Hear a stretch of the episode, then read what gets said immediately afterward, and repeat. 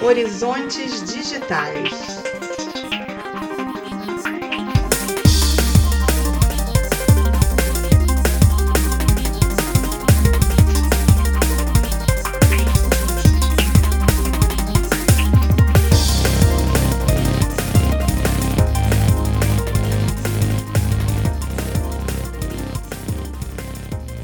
Olá, bom dia, boa tarde, boa noite. Este é o episódio número 1 do podcast Horizontes Digitais, organizado pelo campus São João de Meriti do Instituto Federal do Rio de Janeiro. Eu sou o Gilvan Vilarim, professor da área de informática do campus. Estou aqui com o professor Alberto Alvadia, meu colega no campus, da área de sociologia, e o professor Rony Ferreira, também meu colega no campus e também da área de informática. Esse podcast tem por objetivo trazer discussões interessantes relacionadas ao universo das tecnologias, as atuais e as futuras, analisando seus impactos na vida das pessoas e na sociedade como um todo. Bem, hoje nós trouxemos para vocês, para discussão, o quinto episódio da terceira temporada de Black Mirror. É uma série britânica de ficção científica que quase sempre mostra as possibilidades boas e ruins do uso das tecnologias num futuro que é muito próximo a nós. Esse episódio se chama Engenharia Reversa. Eu vou fazer um resumo da história para você poder discutir com a gente, né? mas é, é, necessário fazer um pouquinho de spoilers nesse episódio, senão vocês não vão conseguir entender o que nós vamos provocar nas discussões. Então, quem ainda não viu esse episódio, fique à vontade, dá uma pausa aí no nosso, nosso podcast, assiste o episódio, depois você volta aqui para a gente discutir. Mas a gente não vai contar o final, ok? O final do filme tem uma discussão com o personagem principal que a gente não vai chegar a abordar aqui. Bem, é, qual é o resumo do episódio é, Engenharia Reversa? É, ele conta a história de um soldado que está para ter a sua primeira missão de combate, digamos assim, dentro de uma equipe militar, a história se passa num futuro indefinido, a gente não consegue entender é, em que momento exato histórico aquilo está acontecendo, mas a gente sabe que o personagem passou por um treinamento intensivo durante alguns meses e logo na primeira missão eles decidem é, abordar uma fazenda e a, as falas dos personagens dão a entender que eles precisam exterminar baratas. Né? Conforme o episódio se desenvolve, a gente percebe que barata é o termo utilizado dentro do episódio para representar é, pessoas que possuem algum tipo de anormalidade. Elas são monstros, possuem dentes afiados, né? Aquele clima de zumbi que a gente costuma ver em alguns é, é, outros filmes. Né? E logo nessa primeira incursão militar, é, esse personagem, o soldado novato, ele num ataque a, a, dois, a duas baratas, né, ele é atingido por um feixe de luz disparado por uma maquininha que é carregada por uma das baratas. E a partir de então, ele percebe que alguma coisa de anormal está acontecendo na cabeça dele. Ele está com algum tipo de bug. E durante o episódio, a gente percebe também que cada soldado, na verdade, tem algum implante cerebral, algum artefato tecnológico que cria uma visão de realidade aumentada em tudo em que eles enxergam. Ou seja, conforme eles estão dentro da missão, ele consegue ver os planos da missão aparecer diante dos olhos deles virtualmente. Ele consegue, ele consegue enxergar coisas além do normal. Mas isso é uma projeção criada é, pelo cérebro a partir desses implantes. E como durante o episódio ele vai se sentindo incomodado com o fato do implante dele ter ficado um pouco bugado por esse feixe de luz, né?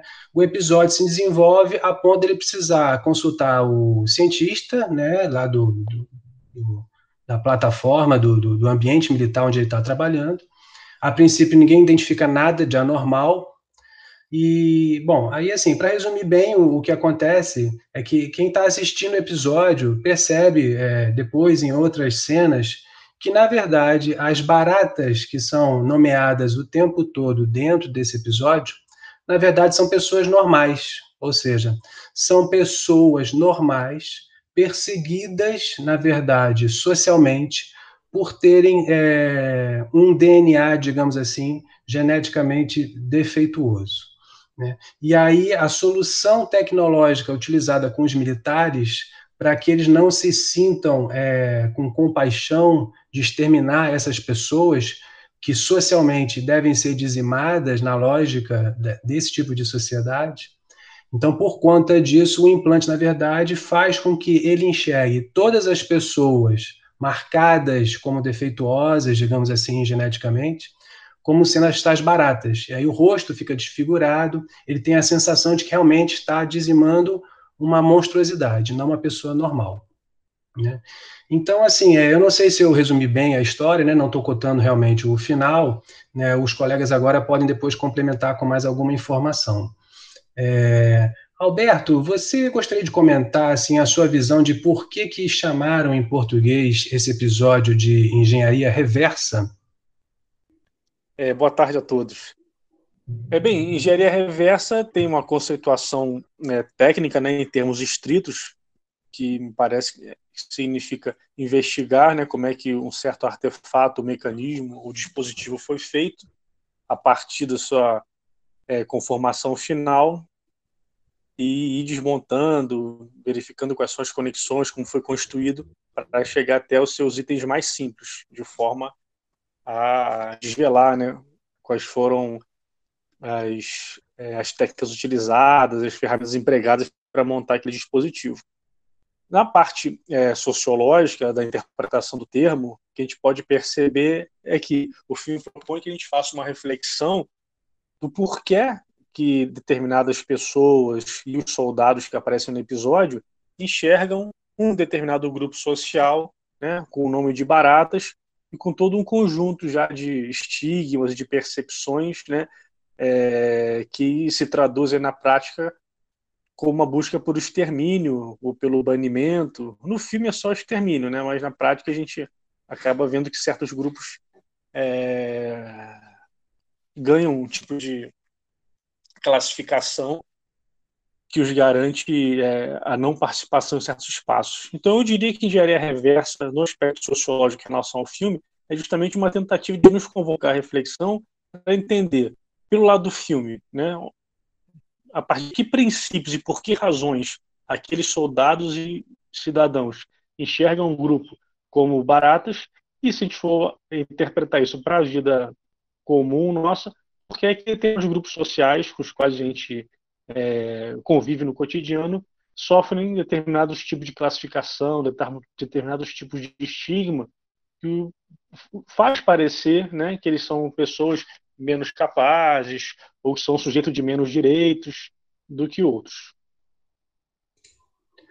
Rony, é, eu assisti o episódio na primeira vez e precisei assistir de novo para a gente ter mais ideias para discutir aqui no podcast.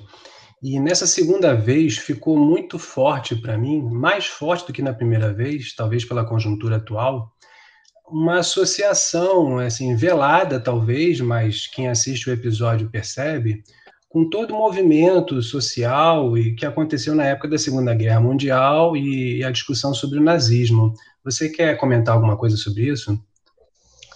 Quero sim. Obrigado aí novamente pelo convite. É um prazer estar aqui de novo com você, professor Alberto. É, realmente, a gente vê que tem uma associação muito forte com toda a ideologia nazista, né? O episódio, a, em várias partes, deixa claro é, o plano de eugenia, né? Quer dizer, você separar um, um, uma nação de outra, pessoas de um grupo, de outro grupo, pela parte é, genética, né, por uma seleção genética. É, e, e, eu queria assim é, ressaltar, principalmente é, quando quando o, esse plano né, de, de, de eugenia é revelado, é, isso se dá numa conversa entre o soldado e o, e o psicólogo né, da, do exército. Logo, um pouquinho depois, quando ele já descobre que as baratas não eram, não, eram verdadeiramente baratas, zumbis, né, como você falou, mas eram pessoas humanas também, ah, é, o psicólogo deixa bem claro para ele que aquela situação onde ele se encontrava era uma situação que ele havia permitido. Né? Ele tinha assinado o contrato, certo? E muitas vezes acontece com a gente, quando a gente está usando a tecnologia na internet, está navegando e acaba baixando um novo aplicativo, ah, um novo software, acaba que a gente, ao instalar esse software, esse aplicativo, você tem os termos de uso e, e a gente nunca lê, né? A gente nunca lê o contrato e assina o contrato. E isso já tem causado alguns problemas é, é, na, nossa, na nossa sociedade, que, que é muito bem descrito numa série chamada. Na verdade, uma. É, não é uma série, né? É um, é um, é um, como que eu vou dizer? É um documentário chamado Privacidade Hackeada, né? Onde, onde os nossos dados eles são utilizados de de qualquer forma, de qualquer maneira, né, sem que a gente dê permissão.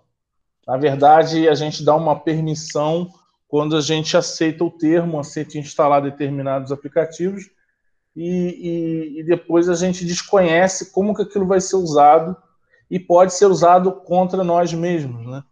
É, haja vista aí as eleições lá nos Estados Unidos uh, que elegeram o presidente Trump, né? É, uma outra coisa que eu queria ressaltar também, ah, em relação a essa associação com o nazismo, foi que eu, que eu me lembro, mais ou menos em 2016, eu acho, a Microsoft lançou uma inteligência artificial e colocou ela na rede. Uh, e tinha um público-alvo, né, que era um público de 18 a 24 anos. O, o nome dessa inteligência era, era TAI, né? Tai. E tinha um perfil no Twitter, que foi o mais usado, que era o arroba TaiAndYou. O que, que aconteceu? Eles tiveram que é, interromper o projeto em apenas dois dias, porque a inteligência artificial, de tanto, de tanto ela aprender com as pessoas, conversando com pessoas nessa faixa etária que eu falei, ela se tornou uma pessoa racista, uma, uma pessoa homofóbica né? e, e também uma pessoa nazista, com, com a ideologia nazista na sua forma de responder às perguntas que, que lhe eram feitas. Então veja que essa, essa ideologia nazista ela ainda está permeando muito a, a, nossa sociedade e a tecnologia, aí vamos falar diretamente com a internet, né? Parece que é uma camuflagem, né? Onde é, os grupos que defendem essa ideologia se escondem, né? Ou, na verdade, nem é, que a gente pode até dizer que conseguem transmitir e propagar essa, essa ideia, né? Que é uma ideia, é, e aí eu vou usar um termo de uma filósofa chamada Hannah Arendt, né? Que é, o, é a ideia do totalitarismo, né? o totalitarismo ele é mais do que um, uma, um governo é, um governo como que eu vou dizer que escraviza as pessoas né? Ele é mais do que isso. Porque na verdade o totalitarismo ele vem de uma concepção aonde a, a, aonde a natureza ela foi artificializada né? A gente não é, não mais tem é, razão do porquê não do porquê não mexer na natureza, né? Por, por que não alterar a ordem natural das coisas, né? Então isso vem de um, de um pensamento aonde a ciência, ela, a ciência, a tecnologia, elas é, são neutras, né? Vamos dizer assim, é, nada pode ir contra o pensamento científico, nada pode ir contra a tecnologia, porque elas são totalmente voltadas para o bem-estar do ser humano. E, na verdade, é, a gente sabe que, como essa tecnologia, essa ciência são construções humanas, ela tá, também carrega as nossas mazelas, né? nossos desejos, interesses, é, e o que, que, o que, que acontece? É, esse termo que ela usa, na verdade, é um termo muito forte, porque no momento em que você olha para uma pessoa e vê essa pessoa com, apenas como, por exemplo, um recurso, um recurso administrativo, né? Você olha para essa pessoa e, e, e, e, vê que essa pessoa é, ela pode ser ela pode ser descartada, né? É, tudo é possível num, governo dessa, desse formato, né? Tudo é possível.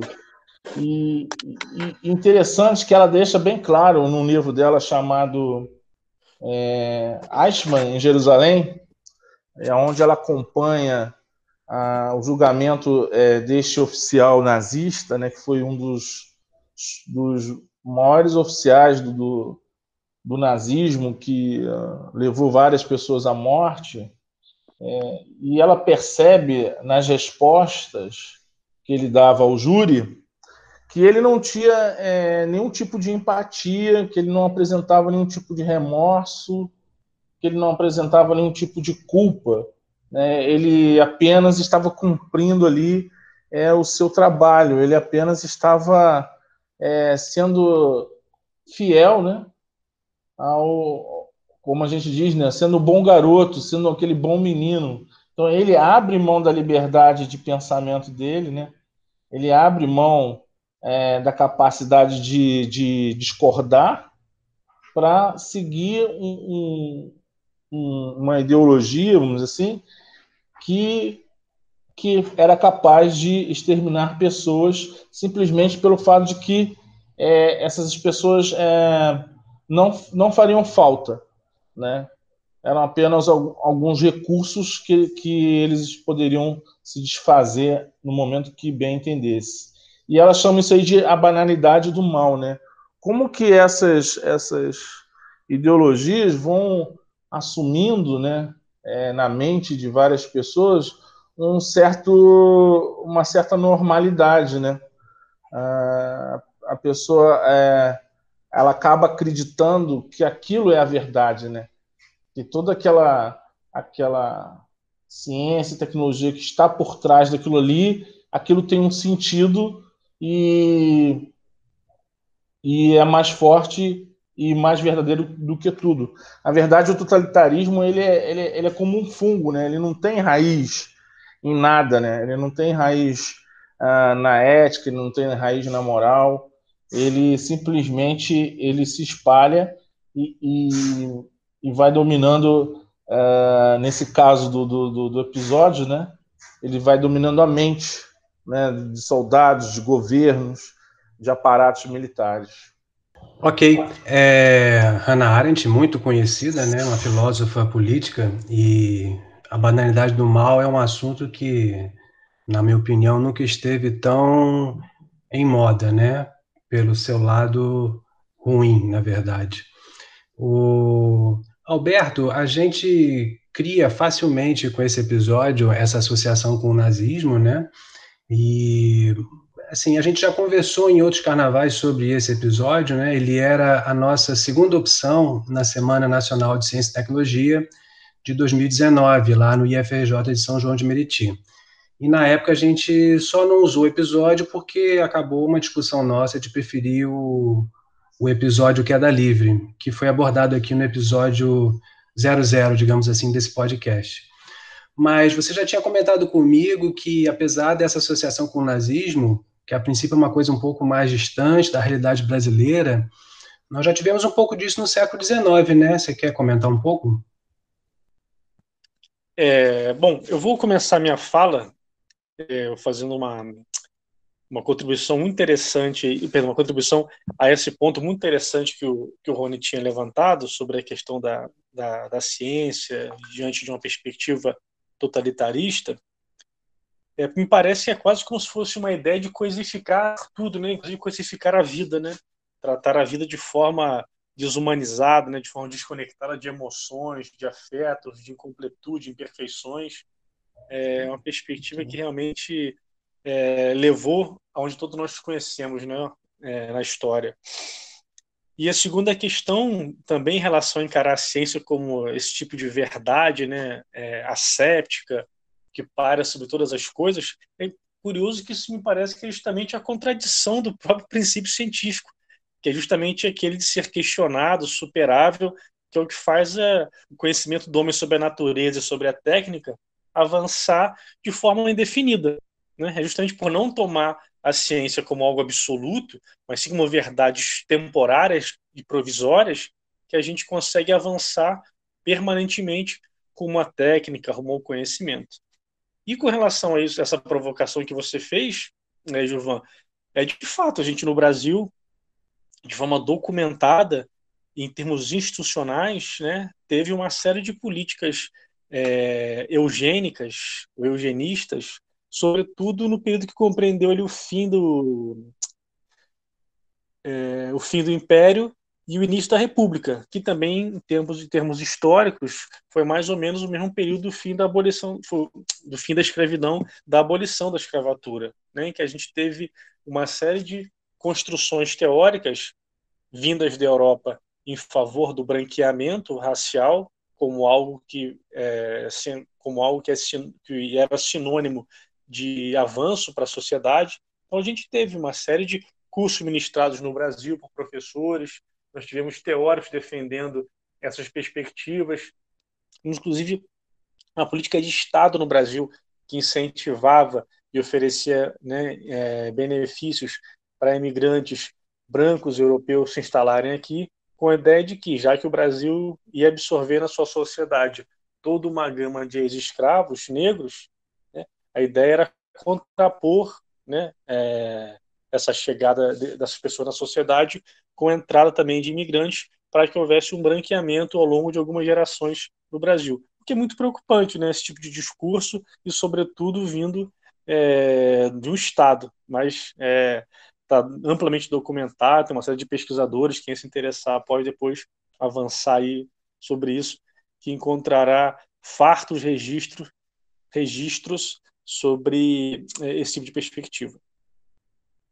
Então, Rony, é, a partir dessa fala do, do Alberto, né, a gente percebe que, apesar do episódio tratar é, de uma discussão sobre extermínio, e é um extermínio baseado em DNA, né, isso tem até a ver com uma dica de filme que eu posso comentar no final, o, o Alberto trouxe essa outra discussão, né, essa essa eugenia à, moda brasileira, digamos assim, esse processo de branqueamento. Né?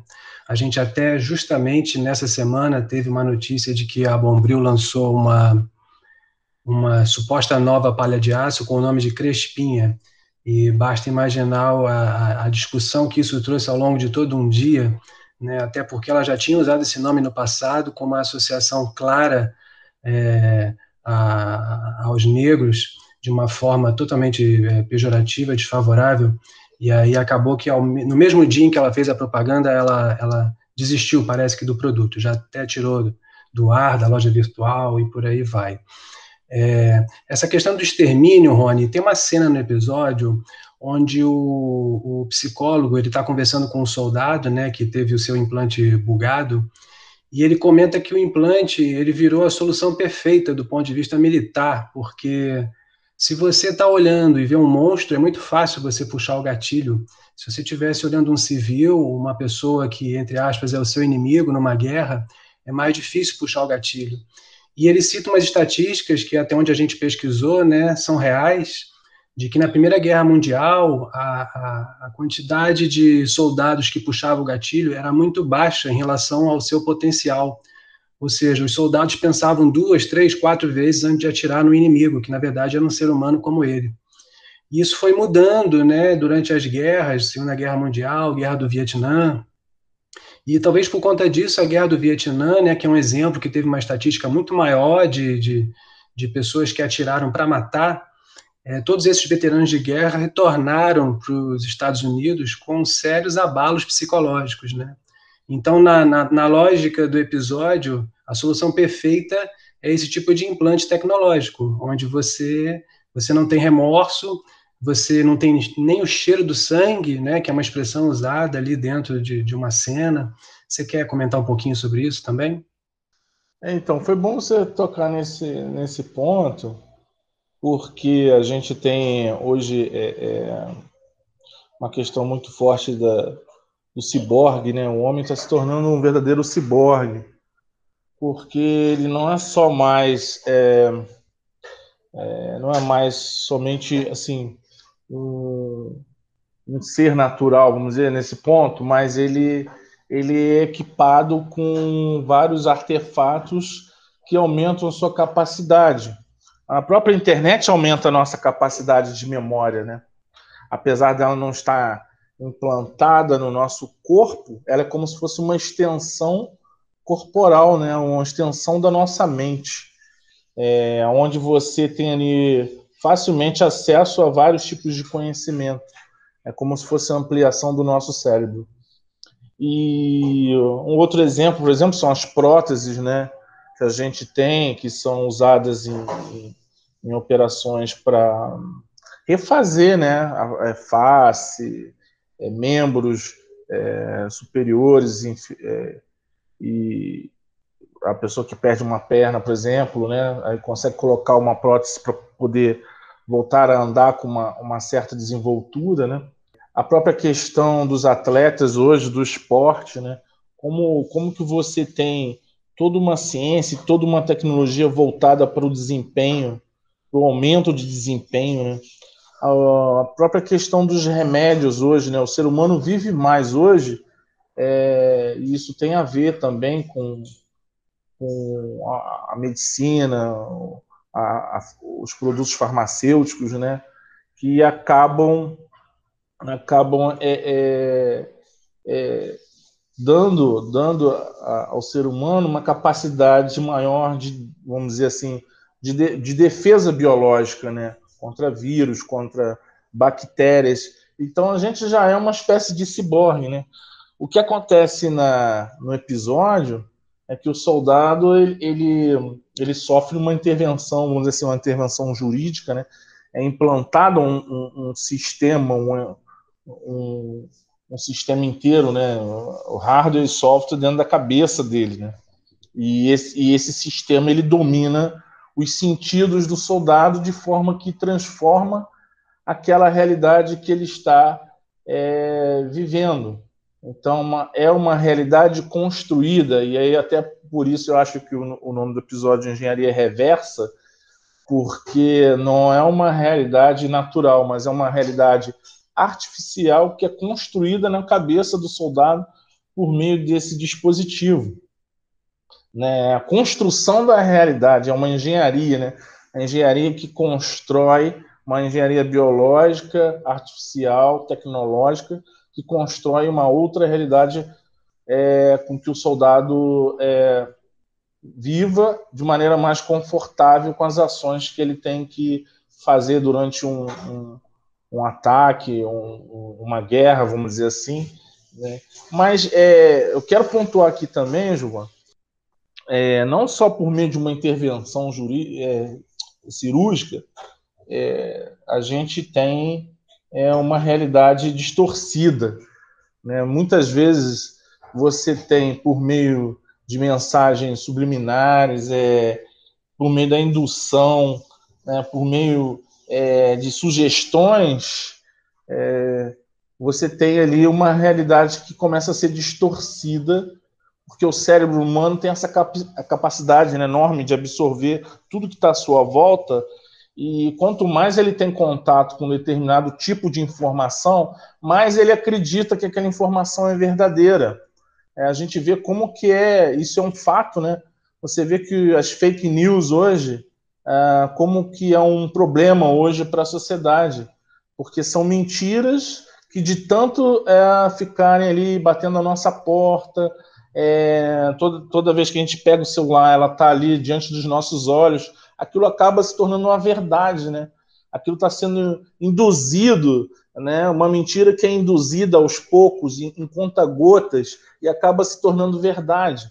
E aí um, um, outro exemplo que eu tenho sobre isso é, o, é um filme chamado Show de Truman, que, que aonde você tem uma pessoa que ela é filmada, né? A vida dela toda é controlada desde desde seu nascimento até a fase adulta.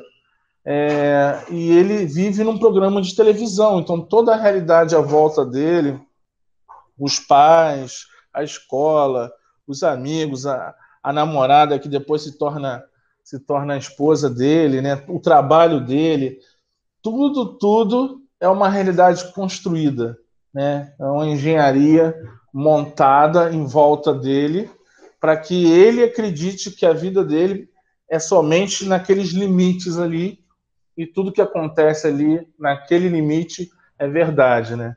Obviamente o filme ele tem seu desenrolar e interessante que é, eu até disse para você, né, João? É, no final ele o, o final do episódio do Black Mirror que nós estamos discutindo hoje é exatamente o final do show de Truman. Ah, a pessoa tem que fazer uma escolha. A pessoa que está diante da, da verdade, né, ela descobre que está sendo manipulada, né, que aquela realidade não, não condiz com a verdade. Né? Existe, existe uma outra realidade que pode ser vivida, onde ela tem poder de escolha, tem liberdade de escolha, pode discordar, né? pode, pode é, construir com as suas próprias mãos um, um, um outro futuro. E aí? E aí, nesse momento, a pessoa tem que fazer uma escolha. Ou ela continua ah, naquela zona de conforto, onde a realidade que é controlada, é, de certa forma, a protege, né? lhe dá segurança, até porque ela já conhece aquela realidade, ou ela tem que tomar um novo caminho e arriscar a entrar num mundo, numa realidade que ela não conhece ainda, mas é, que, vamos dizer assim, é, dá liberdade para ela. E aí, nesse ponto, né, é, não vou falar que o, o, não vou dar o spoiler, e espero que os nossos ouvintes vejam né, e façam esse contraponto que é muito interessante. E só reforçando, passando a palavra a você, Gilvan, é, nós temos esses dois tipos de, de, vamos dizer assim, que podem ser utilizados para a construção da realidade, né? Aquele que é, é imposto, né, é, por meios é, físicos, até pela própria tecnologia que nós temos hoje, né? Nanotecnologia, biotecnologia, e pode ser também induzido pela política, pela construção social, né? Isso tudo vai depender de como nós estamos é, preparados para enfrentar e, quando chegar a hora, tomar uma decisão. Se a gente quer continuar vivendo numa falsa realidade ou se a gente quer a nossa liberdade de volta. Esse processo de distorção da realidade que você comentou, de construção de uma nova realidade, é, a gente percebe no filme numa fala da personagem, que é uma das baratas perseguidas pelos outros, inclusive pelos soldados, e ela diz na fala dela para o soldado que já está com seu implante bugado e que já consegue vê-la como uma, uma civil, uma pessoa normal, ela diz assim: Ah, essas pessoas nos odeiam porque foram ensinadas a odiar. Né? Ela está fazendo uma citação de que existem pessoas que não têm o implante e que as renegam do mesmo jeito, né? Então, Alberto, queria que você comentasse um pouquinho essa fala dela, né? Elas nos odeiam porque foram ensinadas a odiar. E se você pode criar uma associação, Alberto, com a questão da mídia, porque a gente sabe que no período do nazismo, né, os judeus foram comparados a ratos. E não era uma comparação metafórica, era uma comparação assim quase que diária, feita por uma maciça propaganda nazista de que, da mesma forma que os ratos, os judeus eram uma praga e aí, por conta disso, deveria ser exterminada. Eu queria saber se você quer comentar um pouquinho essa questão do papel da mídia, esse processo de construção de realidade que o Rony comentou. Não, claro, é exatamente isso. Quando é, vocês colocam aí né, a passagem do filme de que o dispositivo lá faz com que as pessoas é, tivessem seus sentidos suspensos, né, de olfato, de audição, de visão, não enxergam pessoas semelhantes a elas com uma figura de monstro ou que se convencionou como sendo de monstro, não sentem cheiro, né? o filme fala em fezes, em sangue, não ouvem gritos. É, a sociologia pode contribuir né, por meio de um conceito chamado de socialização, que é aquele tipo de pacote de informações culturais, né, que vão formar quem nós somos a partir de influências que a gente recebe, desde a mais primeira infância, né, onde a gente chama de socialização primária, que é com a família ou naquele ambiente no qual a gente é cuidado desde que nasce, e se estende né, por outras dimensões da vida, a gente vai chamar de socialização, socialização secundária, que são os amigos, né, os núcleos sociais, os clubes de lazer esportivos, a sociedade como um todo, o ambiente escolar, o trabalho, e inclusive a mídia, como você citou. Né? A mídia é, um, é enxergada pela sociologia como um agente socializador, portanto, como um agente produtor de condutas, de hábitos, de percepções, de valor. E no mundo da tecnologia, né, da, da última revolução tecnológica, né, a minha área, mas se não me engano, é a quarta, é a revolução tecnológica, do 4.0, da hiperconexão, a gente é bombardeado o tempo inteiro com pop-ups, com banners, com promoções, com cupons, com estímulos para consumir, estímulos para se integrar né, numa, na aldeia global, né, cada vez mais é, espalhada por todos os nossos poros. Então, ou seja, é, dá para pensar como é que, portanto, pela alegoria dos sentidos estrito senso que a máscara provoca no filme, como é que a gente também, enquanto indivíduo, vai aprendendo o que apreciar, aprendendo o que não apreciar, aprendendo o que valorizar, o que não valorizar, a nível estético, a nível religioso, a nível cultural, até nível de alimentação, né? Haja vista que a gente, em diferentes territórios, em diferentes épocas da sociedade, né, nos constituímos enquanto seres com preferências diferentes, né? E também pensar que a gente falou até agora aqui no, nos comentários sobre a questão racial, eminentemente, talvez salte um pouco mais aos olhos, étnico-racial, por conta da parte estética, né, que o filme deixa bem marcada lá com aquela configuração de uma aparência um pouco grotesca daquela, de um certo é, grupo de personagens, né, forçado né, para aparecer dessa maneira, mas, na verdade, esse tipo de valoração que hierarquiza, ele ultrapassa a questão étnico-racial, ele está na questão de gênero, ele está na questão cultural, ele está na questão religiosa, está na questão de orientação sexual, está na questão estética. A gente aprende né, a parametrizar a diversidade e a complexidade das pessoas e da vida, sempre por meio de perfil. Alberto, seu som sumiu. O Rony, enquanto o Alberto volta, eu vou, vou passar para você, porque até pelo tamanho desse episódio, a gente combinou de não deixar ele muito grande, né? Tá. É, eu vou voltar para o Alberto ainda, tá? Só uhum. quero que você. Se você agora, como um fechamento, se você quer comentar alguma coisa mais específica que a gente não abordou até agora, e te pedir uma coisa que a gente fez também no episódio zero, que a gente combinou de. até que ficou interessante, é você dar umas dicas para os ouvintes de algum filme, algum livro, algum autor que você acha interessante, que tem a ver com essa temática que a gente falou hoje. E aí você pode fazer seu fechamento, fique à vontade. Então, é, voltando aqui ao nosso debate, é, eu queria pontuar aqui com você, Giovanni, e com nossos ouvintes aí. Gente, eu caí, mas eu vou voltar aqui depois o Giovanni faz a cola aí, desculpa. É, Tudo bem, Alberto, eu vou deixar o Rony falar, tá tranquilo. Voltando ao nosso debate, é, eu queria aqui é, colocar para vocês uma questão que é da criminalização, né?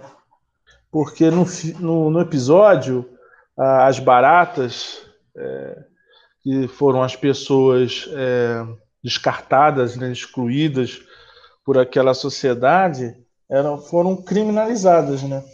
E novamente aqui voltando e, e tendo a Hannah Arendt aqui como nossa nossa convidada aqui para esse debate, ela fala o seguinte, ela fala que a criminalização não é algo natural, né? A criminalização é, é um status social, né? É, novamente, é uma, uma parte de uma realidade construída por nós. Né? Então, quando você está criminalizando uma pessoa, você está socialmente é, excluindo ela, mas ela continua fazendo parte é, da sociedade.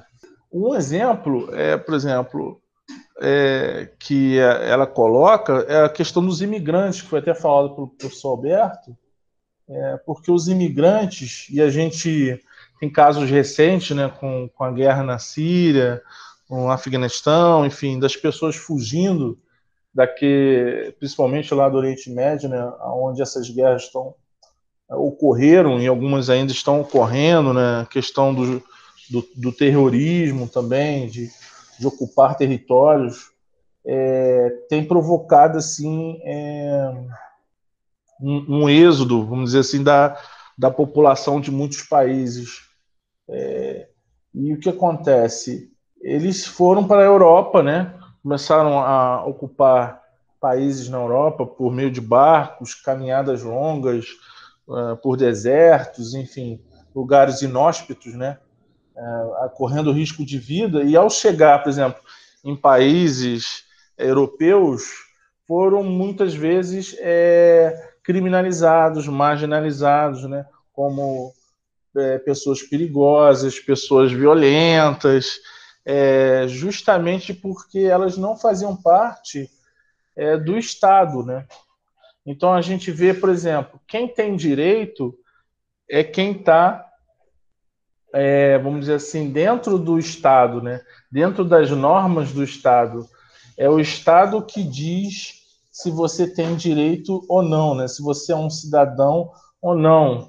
É, então, a, a, apesar de elas serem pessoas, seres humanos, apesar dos imigrantes é, fazerem parte dessa aldeia global que a gente vive, eles foram descartados justamente porque eles não faziam parte daqueles estados europeus aonde eles estavam chegando para, quem sabe, ter um, uma nova vida, né? É, então eles eram assim os refugos da terra, né? É, aqueles que foram descartados, rejeitados. Então toda essa criminalização que foi feita com eles é uma criminalização construída, de uma realidade construída que nós construímos e, e aí com apoio do Estado, né? É, eu queria deixar aqui então para terminar é, do, essas dicas, né? Acho que esses dois livros um chamado Origens do tota-, Totalitarismo e também o outro livro chamado Eichmann em Jerusalém, todos os dois da Hannah Arendt, eu acho que são bem pertinentes, falam muito é, de todo esse viés político, de controle do Estado, ah, de novas realidades ah, que são impostas né, por meio da economia, por meio de guerras. É, eu acho que vale a pena a leitura. E, e, e, o show de Truman também, acho que é uma, ele tem uma outra pegada, né, uma pegada mais humorística, não é a mesma pegada do Black Mirror, é, mas é assim, é, você vai sentir que o final a gente cai na mesma situação do soldado do nosso episódio Engenharia Reversa. É, existe aquele momento onde você precisa escolher entre a realidade construída uma realidade que você pode construir e você pode colaborar para que ela exista, né? Porque aí nesta outra realidade, apesar dos riscos, você tem liberdade, né? Eu acho que a liberdade ela não tem preço para nenhum nenhuma vida, nenhum ser humano. Joia, Rony, obrigado aí pelas dicas, pelos seus comentários. Alberto, você pode fechar o seu raciocínio da outra fala, né, que faltou a parte final, e aí você pode fazer também suas considerações para encerrar as suas dicas, tá bom? Vontade. É, bom, eu estava concluindo aquela fala sobre o Nelson Mandela, que foi um personagem político importante do século XX, né, um dos principais figuras que lutou contra o apartheid, que era um regime racista na África do Sul, e o Nelson Mandela, que ficou preso 27 anos, justamente por uma militância em favor da produção da igualdade entre as pessoas, é, lançou um livro depois chamado Longo Caminho para a Liberdade, onde, é, entre vários pensamentos né, bastante valiosos, tem um que se destaca, que fica para a posteridade, que ele fala o seguinte, abre aspas, ninguém nasce odiando outra pessoa pela cor da pele, por sua origem ou ainda por sua religião. Para odiar, as pessoas precisam aprender, e se podem aprender a odiar, elas podem ser ensinadas a amar. Então, é para mostrar que, de fato, é, a gente, enquanto é, cidadão, enquanto ser humano, é ensinado né, a se relacionar com uma coisa ou com outra de diferentes formas, em geral, de acordo com o que é valorizado no núcleo é, social em que a gente convive. É, um outro ponto também interessante é que essa questão é, sobre a, o, artefato né, da máscara, né, que faz com que a gente tenha um tipo de ausência dos nossos sentidos, no caso do filme, de olfato, de audição, né, de percepção do outro, é, a gente pode interpretar isso pelo aspecto sociológico um conceito de socialização, ou seja, que é um processo pelo qual a gente, enquanto indivíduo, vai aprendendo a nos tornar quem nós somos, né, por meio de valores, de estímulos, de influência, de referências. Isso começa lá com a nossa família ou com o ambiente no qual nós somos criados e vai se espalhando, né, se alongando pela nossa existência até o dia que a gente morre. Começa, portanto, lá com a família, depois vão sendo integrados de acordo com o nosso desenvolvimento né, biológico, vamos dando mais autonomia e a gente vai frequentando outros espaços, um espaço de trabalho, espaço educacional, grupos sociais, grupos religiosos, grupos de lazer, grupos esportivos, grupos de amigos. Tudo isso vai compondo né, a nossa referência, o que a gente observa, o que dizem para a gente, o que a gente observa como socialmente aceito, socialmente bem visto. E a mídia, que foi que o Gilvan colocou, tem um papel importantíssimo cada vez mais no nosso mundo, né, onde a gente está estimulado, conectado o tempo inteiro, recebe estímulos de informação e visuais o tempo inteiro. A mídia, portanto, é um grande né, fator de socialização para todos nós e capaz de formar em grande escala a opinião pública e a maneira como essa opinião pública enxerga as coisas. Então, ou seja, a responsabilidade, portanto, dos agentes socializadores na produção de um tipo de percepção de igualdade é tremenda. Né? E ainda que a gente tenha, para concluir, é, enfocado na questão étnico-racial no começo, vai lembrar que a gente, em geral, né, encontra a questão de hierarquização na nossa vida em vários matizes, né? na orientação sexual, na questão religiosa, na questão de que tipo de, de atividades profissionais são mais valorizadas ou não, na questão estética. Então, ou seja, a questão é que não é exatamente preferir algo em relação a outra coisa, mas é enxergar aquilo que a gente não prefere como algo sujeito de menos direitos, algo que pode ser descartado, algo que pode ser desvalorizado. Preferência todos teremos por alguma coisa, né? escolhas fazem parte da existência. A questão é tratar aquele que não é escolhido, aquele que não é eleito, como algo de menor valor, algo que é sujeito de menos direitos do que aquilo que eu escolhi. É, eu vou concluir então já a minha fala e vou deixar uma, uma dica light né, para os ouvintes, que é um filme de tipo hollywoodiano, que é chamado A Ilha, né, onde lá a gente vê um tipo de procedimento. Eu imagino que muitos tenham visto já, mas talvez valha a pena quem é, já assistiu rever sobre essa lente e perceber o tipo de procedimento que adotam lá com as pessoas que é, apresentam algum tipo de problema é, que destoa do, do curso previsto lá é, para o andamento daquela micro-sociedade naquele território que o filme se passa. Tá bom? Agradecendo então a audiência de todos, a meus companheiros aí, Gilvan e Rony. Até a próxima. Um abraço. Valeu, Alberto. Obrigado aí pelos seus comentários e suas dicas. Né, eu vou aproveitar e registrar que a gente está fazendo esse, a gravação desses podcasts das nossas residências. Né? A gente está gravando em junho de 2020 em plena pandemia do coronavírus. E aí, por conta disso, a gente não tem a oportunidade de se encontrar presencialmente e gravar juntos esse podcast. Então, a nossa solução tecnológica é trabalhar com videoconferência, cada um na sua casa, e a gente depois vai fazer um sincronismo aí dos áudios. Então, eu peço desculpas porque vocês percebem que às vezes a gente tem oscilação de som. Isso é natural quando a gente faz esse tipo de transmissão por streaming, mesmo com uma gravação digital. Né? É, eu, para fechar aqui, eu deixo duas dicas também de filmes. Uma é um documentário, na verdade, chamado Arquitetura da Destruição. É um documentário muito famoso sobre o nazismo e ele tem uma narração, se eu não me engano, daquele ator chamado. Me fugiu o nome dele agora. É o ator que fez também já o papel de Hitler, se eu não estou enganado. Mas nesse filme ele, ele só cede a sua voz para fazer a narração e ele é baseado todo em cenas reais de evolução histórica do nazismo, desde o início, antes da guerra começar, até a, a, derrota de Hitler, e que acabou encerrando a Segunda Guerra Mundial. Então é um filme legal, você provavelmente vai encontrar no YouTube. E a segunda dica é um filme bem interessante, eu já usei até em algumas aulas da, da, de disciplinas chamadas Computador e Sociedade ou Tecnologia e Sociedade. É um filme chamado Gataca, G-A-T-T-A-C-A, Experiência Genética. Esse filme deve ter uns 20 e poucos anos e é muito interessante a ideia dele de trabalhar com um futuro onde as pessoas também são discriminadas pelo seu DNA, e aí a discussão não é do extermínio, a discussão é de ascensão social. Você tem a casta dos que são com DNA bom e a casta, digamos assim, dos que têm DNA ruim. Né? E aí a mobilidade nessa, nessa, nesses grupos sociais é extremamente prejudicada porque tudo está definido no seu nascimento com o seu código genético. É um filme legal, recomendo você procurar depois na internet. Eu agradeço aos colegas aí pela participação nesse podcast de hoje. É, lembrando que a gente está fazendo hoje o episódio número um, já tivemos o episódio zero, que foi, na verdade, um piloto para a gente fazer alguns testes de, de gravação. E a ideia agora é que esse podcast, Horizontes Digitais, ele continue com próximas é, gravações no futuro bem próximo. Obrigado a todos, valeu, um abraço, tchau, tchau.